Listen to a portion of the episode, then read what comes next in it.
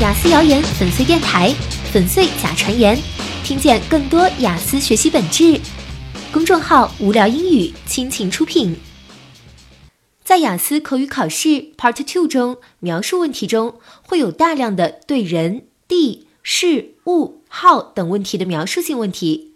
如果遇到自己确实没有经历、体验过或不知道的问题，该怎么办呢？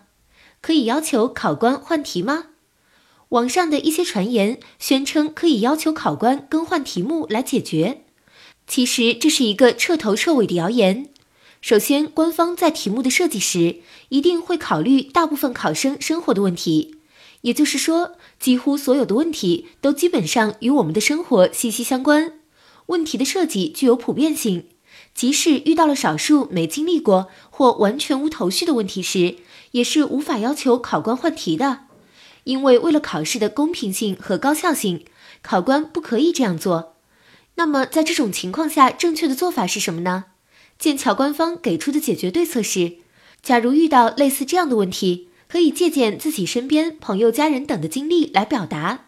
也就是说，在遇到你的确没经历过的问题时，你可以结合别人的经历，配以自己的观点，将问题回答出来，而不是去要求考官重新更换题目。也不必说自己没有经历过这样的经历。